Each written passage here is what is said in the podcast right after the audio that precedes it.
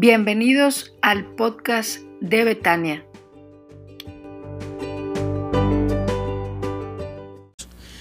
Porque eres bueno, porque para siempre es tu misericordia. Y hoy venimos, Señor, con el propósito de adorarte, Señor, de servirte, pero también de escuchar tu voz. No podemos estar juntos, Señor, pero sí estamos unidos en ti. Tu iglesia se encuentra, Señor, despierta, viva, predicando tu palabra. Tu iglesia, Señor, se encuentra hoy dándote la honra y la gloria, Padre. Por eso es que ahora te pedimos que nos hables, que a través de tu palabra podamos encontrar en ti lo que necesitamos, que a través de tu palabra, Señor, podamos encontrar en ti la voz que guíe nuestras vidas. Dirígenos, Señor, y háblanos, te lo suplico en Cristo Jesús. Amén. Creo que no soy el único, hermanos. Creo que no soy el único que estamos viviendo una Semana Santa muy diferente, un domingo de resurrección muy diferente.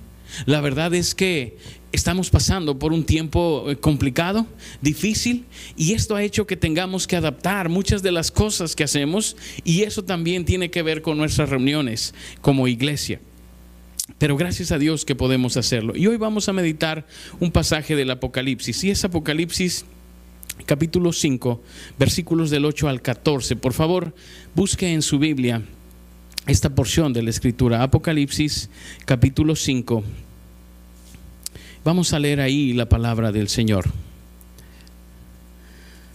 Apocalipsis capítulo 5, los versículos desde el 1, perdón, yo dije que el 14, pero es del 1 al 14. Vamos a leer ahí la palabra del Señor. Apocalipsis 5, todo el capítulo. Dice, y vi en la mano derecha del que estaba sentado en el trono un libro escrito por dentro y por fuera, sellado con siete sellos. Y vi a un ángel fuerte que pregonaba a gran voz, ¿quién es digno de abrir el libro y desatar sus sellos? Y ninguno, ni en el cielo, ni en la tierra, ni debajo de la tierra, podía abrir el libro, ni aún mirarlo. Y lloraba yo mucho, porque no se había hallado ninguno digno de abrir el libro, ni de leerlo, ni de mirarlo. Y uno de los ancianos me dijo, no llores. He aquí el león de la tribu de Judá, la raíz de David, ha vencido para abrir el libro y desatar los siete sellos. Y miré, y vi en medio del trono y de los cuatro seres vivientes y en medio de los ancianos que estaban en pie, que estaba en pie un cordero como inmolado, que tenía siete cuernos y siete ojos, los cuales son los siete espíritus de Dios enviados por toda la tierra. Y vino y tomó el libro de la mano derecha del que estaba sentado en el trono.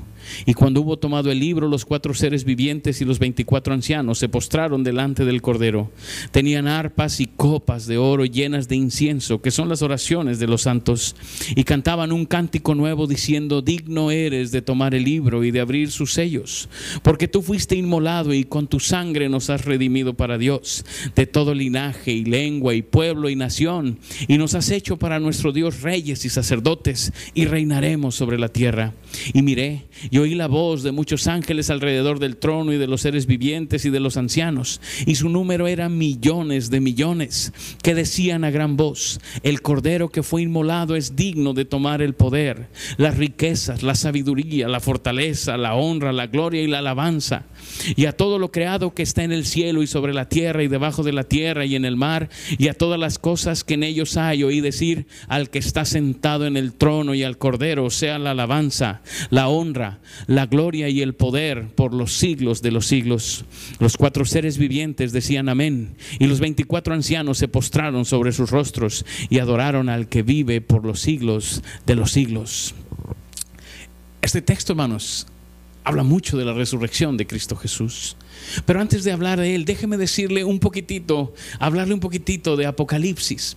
Apocalipsis y la literatura apocalíptica tiene algunas características. Entre ellas es que hay un mensajero que entrega un mensaje que normalmente va este, dado con signos, con símbolos. Y hay gente que pasa la vida queriendo entender el Apocalipsis por completo. Yo no lo puedo entender del todo. Hay muchas cosas que yo no puedo entender, pero hay otras que veo con claridad y que quiero compartir esta tarde con usted.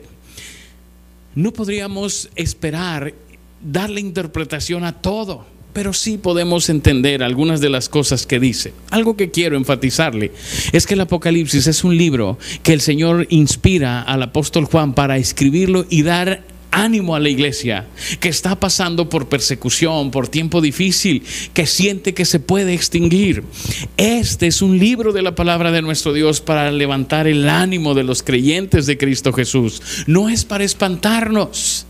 Hay algunos que le han dado este, este énfasis. El Apocalipsis es netamente cristocéntrico, pero algunos lo han hecho bestiocéntrico. Parece ser que la bestia es el centro de todo. No, no, no, no, no.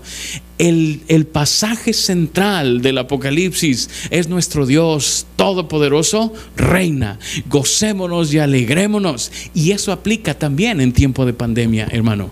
También ese texto aplica en tiempo de pandemia. Nuestro Dios Todopoderoso reina. Gocémonos y alegrémonos. Y quiero que piense en esto. Esto se escribe para una iglesia que se siente con problemas, que se siente perseguida, que siente que la van a extinguir. Y algunos están pensando eso. Mire, los templos están vacíos.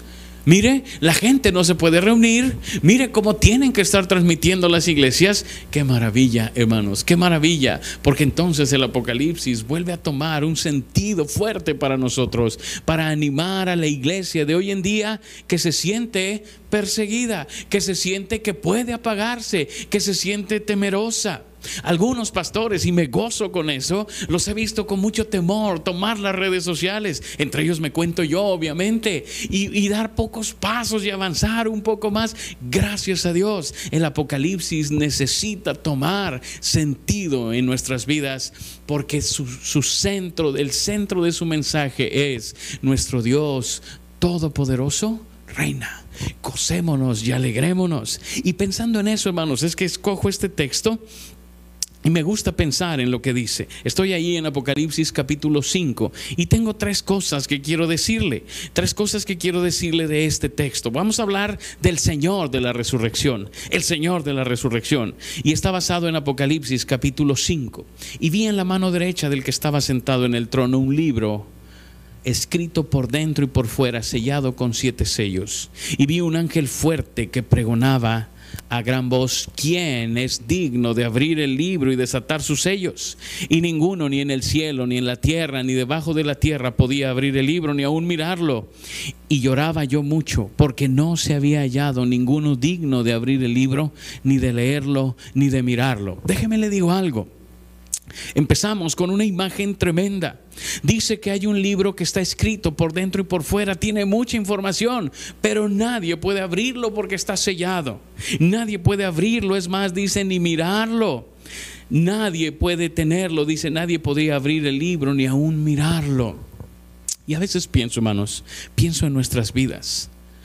Parece ser como que la vida nadie la entiende como que pasamos por esta vida y vivimos tantas cosas y tenemos acceso a tantas cosas y a tanta información que la vida empieza a no tener sentido.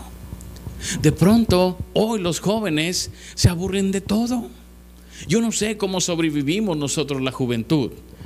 Porque hoy los jóvenes, con toda la tecnología y todo lo que tienen, dicen que se aburren, como que la vida no tiene sentido. La gente hoy que tiene acceso a más información, cada vez se suicida más, se deprime más, cae en problemas emocionales. Pareciera que la vida no tiene sentido y que nadie puede darle sentido. Como que nadie puede tomar ese rollo y abrirlo. Como que esta vida nos está pasando así. Sin sentido, se nos van los años. Nadie puede entender la vida. Y puedes acercarte a los filósofos.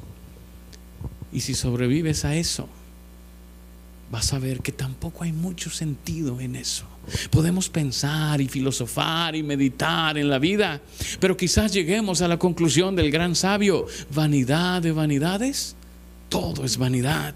Pasa la vida y no la podemos entender, porque el que tiene poco se queja y el que tiene mucho no disfruta. Simple y sencillamente no encontramos sentido a la vida. Y en estos días, menos. Cuando hemos sido limitados a la mínima expresión. Se nos ha dicho, quédate en tu casa. Yo espero que esté obedeciendo eso. Quédese en su casa. Pero algunos empiezan a quejarse y a decir qué sentido tiene la vida. Algunos más nos empiezan a equiparar con animales irracionales. Dicen, ahora sientes lo que siente tu perro todo el día ahí en la casa. Porque parece ser que la vida no tiene sentido y en estos días que estamos viviendo, menos. La gente se para y grita. Déjame decirle que le voy a causar envidia, porque yo tengo un vecino que ha descubierto el karaoke y le encanta, lo pone y canta todo pulmón. Y nos alegra las tardes, ¿verdad? A los vecinos, porque pues quien no le gusta que le pongan la música que a uno no le gusta escuchar y que la canten a todo pulmón. Y es una manera de tratar de darle sentido a los días que vivimos. Pero hay gente gritando en los balcones, quiero salir. Se sienten literalmente como perro amarrado. Y parece ser que la vida no tiene sentido. Había un libro ahí con mucha información, pero que nadie podía abrir, ni aún mirarlo como la vida misma. Y me preocupa, hermanos, porque dice que había un ángel fuerte, un ángel fuerte que estaba ahí pregonando, ¿quién puede abrir los sellos? Mire, ya pensar en un ángel es pensar en seres muy especiales, seres muy diferentes a nosotros.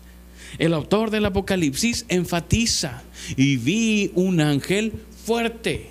Si ya la expresión ángel fuera poco, el ponerle el calificativo de fuerte todavía llama más la atención. No era un ser común, era un ángel fuerte. Y él mismo decía, ¿quién es digno de desatar? Dice de abrir el libro y desatar sus sellos. Y mire lo que sigue. Ninguno, ni en el cielo, ni en la tierra, ni debajo de la tierra, podía el libro ver, podía abrir el libro, ni aún mirarlo. Usted podría buscar, buscar por todos lados, darle sentido a la vida. Y difícilmente, por no decir imposiblemente, lo va a encontrar, porque dice que no se halló por ningún lado. ¿Quién pudiera abrir los sellos y leer el libro? No se pudo. Y mire, me llama la atención porque Juan dice, y yo, y lloraba yo mucho. De pronto esta vida, en segundo cosa que quiero decirle, en vez de llenar nuestra necesidad, empieza a llenarnos de frustración. Y hoy más que nunca lo podemos palpar. Estaba escuchando el radio la otra vez y una persona habló para pedir una canción y dijo, yo quiero pedir tal canción, no le voy a decir cuál para que no la vaya a buscar ahorita, y, dijo, quiero pedir tal canción. Y el locutor empezó a hacerle dos o tres preguntas de rutina y de pronto él se suelta a llorar. Y dices que hace dos meses murió mi madre y ahora nosotros aquí encerrados esperando nuestra hora de muerte y empezó a llorar al aire. Me llamó tanto la atención. Porque aunque suena rara la historia, me parece que se acerca mucho a lo que muchos están viviendo hoy en día. De pronto la vida empieza a hacerse frustrante, porque puedes tener mucho dinero, pero estás encerrado. Puedes no tener dinero, pero estás encerrado. Puede ser que seas un intelectual de alto nivel o alguien casi sin preparación. Como quieres, estás encerrado, limitado por todos lados. La verdad es que empieza a sentirse la vida como que nos empieza a frustrar a algunos, como que empiezan a sentir cuál es el sentido de todo esto. Tanto que he trabajado para que ahora nos pase esto. ¿Cuántos negocios se han parado? ¿Cuánta gente se ha quedado sin empleo? ¿Cuántas cosas están sucediendo hoy? Y algunos no tienen más que llorar que la vida empieza a causar frustración. Y pareciera ser que no hay solución a todo esto. Juan veía que nadie podía abrir el libro y empieza a llorar porque siente que no hay solución para todo esto. Y quizás algunos hoy en día han estado derramando lágrimas porque no vemos solución a esto. No sé cómo estén en otros países, hermanos en México. Empezábamos a oír de los contagios muy lejanos. Poco a poco empezamos a oír que hay contagiados más cercanos y cada vez más cercanos. Y a veces decimos lo que dijo este joven, quizás estamos esperando simplemente la muerte y se va llenando nuestra vida de frustración. como que esto no tiene remedio. Y si lees la noticia es peor todavía. Porque dicen que hay nuevos brotes de nuevas enfermedades. Todavía no podemos librarnos de esta. Y ya están diciendo que vienen otras. Sí, pareciera que como Juan, lo único que nos queda es llorar. Pero déjame decirte que el texto continúa y se presenta un Señor poderoso. Y dice ahí, y uno de los ancianos me dijo, no llores. He aquí el león de la tribu de Judá, la raíz de David, ha vencido para abrir el libro y desatar sus siete sellos. Mire qué mensaje.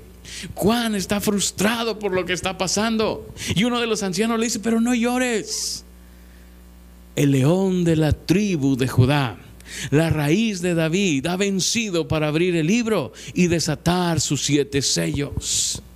Quiero que piense, que se imagine esto, hermanos. Está Juan ahí frustrado, porque parece ser que nadie puede darle sentido a lo que sucede, como quizás algunos de nosotros hoy. Y uno de los ancianos le dice, no llores.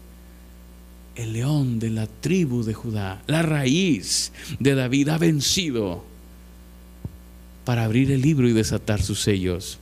¿Qué imagen le dice el león de Judá? Y cuando oímos esas palabras, esperamos ver un león. Esperamos ver como cuando empiezan las películas en el cine y que aparece un león rugiendo terrible, imponiendo respeto. Juan dice, sí, si es un león y ya venció, debe ser alguien poderoso, alguien majestuoso. Juan está pensando y diciendo, sí, el león es un animal poderoso, temible para todos los demás. Sí, esto es lo que necesitamos. Se presenta el león y dice que ha vencido. Juan de pronto siente esa paz en su corazón de saber que el león de la tribu de Judá ya ha vencido. Déjeme le digo algo, hermano. Y quiero subrayárselo bien. El león de la tribu de Judá, Cristo Jesús, ya ha vencido. Y quiero escuchar sus amenes en el chat, así es que váyalos poniendo. Se lo repito, el león de la tribu de Judá ya ha vencido, no va a vencer, ya venció y está sentado en el trono y reina. Y le dicen, el gran león ya ha vencido. La raíz de David ha vencido para darle sentido a todo lo que vivimos. La cruz de Cristo Jesús, su muerte en la cruz y su resurrección le dan sentido a nuestra vida, hermano. Cuando Juan está esperando ver esa escena maravillosa y el león rugiente, mire lo que dice, mire lo que dice el texto. Y miré y vi en medio del trono y de los cuatro seres vivientes y en medio de los ancianos estaba en pie un cordero como inmolado. ¡Qué imagen! Porque estamos esperando ver al león triunfante. Y cuando voltea, lo que ve es un cordero sacrificado. Pero vea el detalle maravilloso, pero de pie. Qué maravilloso texto. Aquel que fue sacrificado en la cruz del Calvario, hoy está de pie y está en medio de toda la corte celestial, recibiendo toda la alabanza y toda la adoración. Juan voltea y dice, esta vida tiene sentido en el Cordero que fue sacrificado, pero que hoy está de pie. En el Cordero que se levantó de entre los muertos, la vida tiene sentido. Sí, si fue sacrificado, dice un Cordero como inmolado, pero de pie pero se levantó de la muerte y aunque fue sacrificado, vive y reina para siempre. Él es digno de abrir el rollo y de desatar los sellos, porque Él tiene poder sobre la vida, porque Él es capaz de darle sentido a nuestras vidas, porque este Cordero sacrificado, que ahora está de pie, puede darle sentido a todo lo que vivimos. Él es nuestro propósito, Él es el camino, la verdad y la vida. Ahí está lo que necesitamos. Qué maravillosa imagen. Sí, sí es un león poderoso, sí, sí lo es.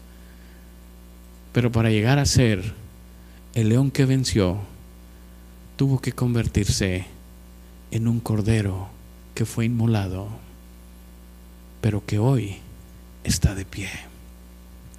Eso, hermanos, hace tan grande a nuestro Señor. Él es el Señor de la resurrección. Él puso su vida por nosotros, pero hoy está de pie.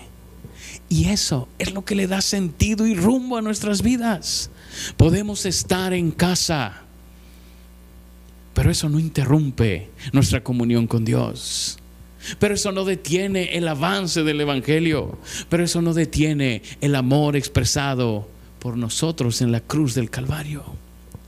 Y esto quiero que lo vea claramente en el texto. Sí, sí es un león, un león poderoso. Él es el propósito de nuestras vidas. Él es el camino. Él es lo que necesitamos para vivir. Hacia Él caminamos y hacia Él nos dirigimos. No necesitas nada. Lo que necesitas es a Él. Al Cordero que fue inmolado, pero que hoy está de pie. Por eso cantamos y celebramos. Porque nuestra vida tiene sentido en Él. Si solamente estás buscando el sentido de la vida a través de filosofías, de pensamientos, de ideas, jamás lo vas a encontrar. No hay nada, ni arriba de la tierra, ni debajo de la tierra, ni en la tierra, que le pueda dar sentido a la vida. Solamente el león que se hizo cordero y fue sacrificado por amor a nosotros puede darle sentido y propósito a nuestras vidas. Solamente el Cordero Inmolado que está de pie en medio de toda la corte celestial puede darnos propósito para vivir. Cuando pensamos en esto, hermanos, podemos pensar que la vida no está detenida. A lo mejor tenemos que estar guardados en nuestras casas por un tiempo, pero la vida sigue. Podemos seguir disfrutando la vida en Cristo Jesús. Podemos seguir disfrutando de lo que el Señor está haciendo en nuestras vidas. Podemos seguir viviendo la vida abundante en Cristo. Porque no está detenida nuestra fe, ni nuestra comunión, ni el propósito de nuestras vidas nosotros caminamos hacia donde está el Cordero. Y eso nos deja caminar seguros, confiados, firmes. Nadie de nosotros emprende un viaje sin saber a dónde va. Todos emprendemos el viaje y sabemos a dónde tenemos que llegar. ¿Sabe a dónde vamos a llegar usted y yo? A Cristo. A veces pensamos y decimos, bueno, el propósito es que lleguemos al cielo. Pues que cree que en el cielo el centro es Cristo Jesús. Es el Cordero, hacia allá caminamos. Es lo que dirige nuestras vidas. Eso es lo que hoy celebramos, hermanos. El Cordero sacrificado que está de pie y que es quien da rumbo y propósito para nosotros. Platicaba hace ratito, claro, usando la sana distancia con los hermanos que están aquí ayudando en la transmisión que algún día hice un recorrido por la, Catedral Metropolitana ahí en la Ciudad de México. Y la persona que me dio el tour nos llevó abajo a los sótanos y ahí hay una, lo que le llaman la Rosa de los Vientos. Es decir, eso que usted ve en los mapas que dice norte, sur, este y oeste, ahí estaba una grandota. Y me dijo, esto corresponde a la cúpula central de la Catedral Metropolitana y dice, y aquí es el kilómetro cero. Y le dije yo, ¿qué es el kilómetro cero? Y me dijo, a partir de aquí se cuenta la distancia a cualquier ciudad del país.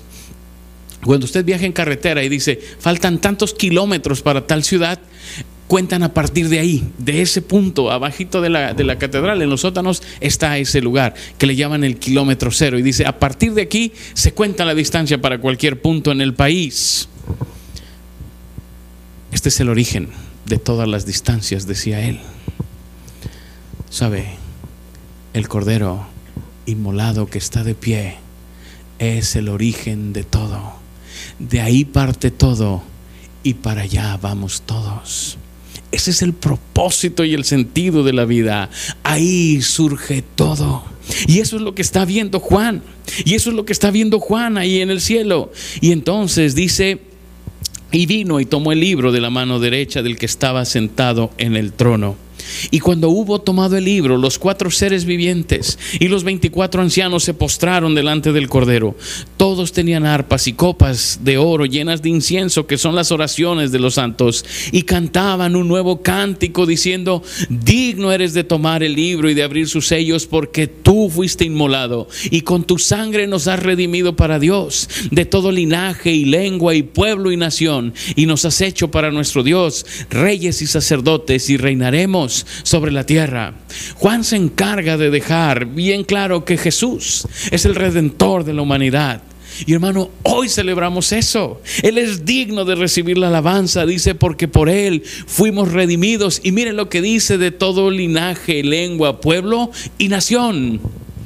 Sabe, este tiempo nos deja entender mucho más eso. Nosotros hemos puesto fronteras en los países y nos hemos segregado entre los latinos, los sajones, los estos, los aquellos. Bueno, esa es una manera de segregarnos. Hemos hecho países. Tú eres de tal país, yo soy de tal país. En fin, hemos puesto barreras. Hablamos de divisiones sociales, clase alta, clase media, clase baja y clase muy baja. ¿No? Vamos estratificando todo. Hablamos de los bonitos y los feos. Hablamos de los flacos y de los gordos, de los en todo nos vamos separando. Queremos ser diferentes de alguna manera.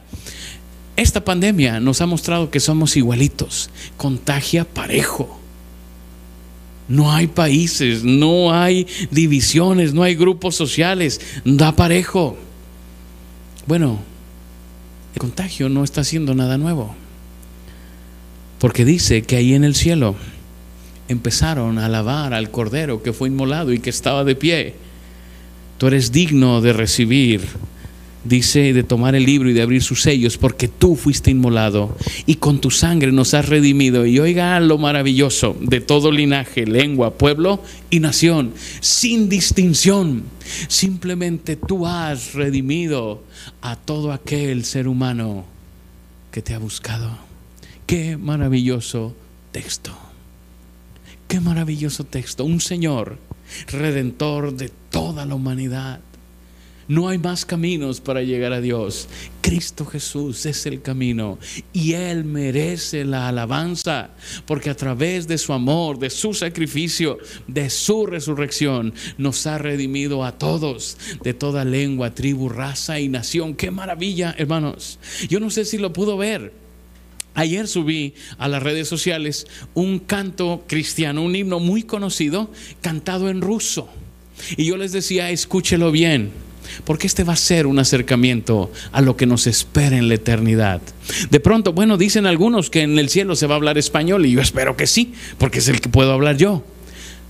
No sé qué idioma hablemos y a lo mejor ni siquiera necesitamos un solo idioma. Estaremos todos alabando al Señor y a lo mejor todos en su idioma.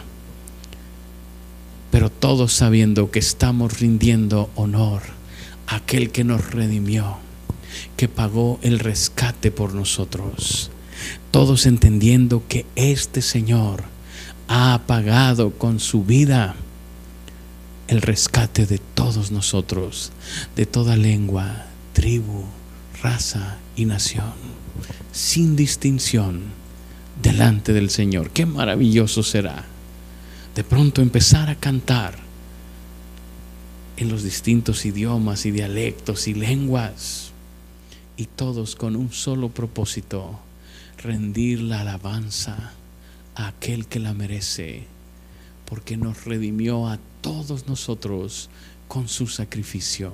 Qué maravillosa escena está describiendo Juan. Pero déjeme decirle algo, hermanos.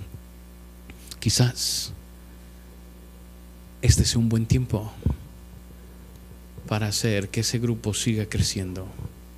Es tiempo de llegar a aquellos que necesitan de Cristo para que este grupo siga creciendo. No importa el color de su piel, el idioma que hablan, el estrato social, el nivel cultural, la condición física. Todos son buscados por el mismo Señor para ser redimidos, porque Él es el redentor de la humanidad. Pero quiero decirle que Él es el Señor de la humanidad.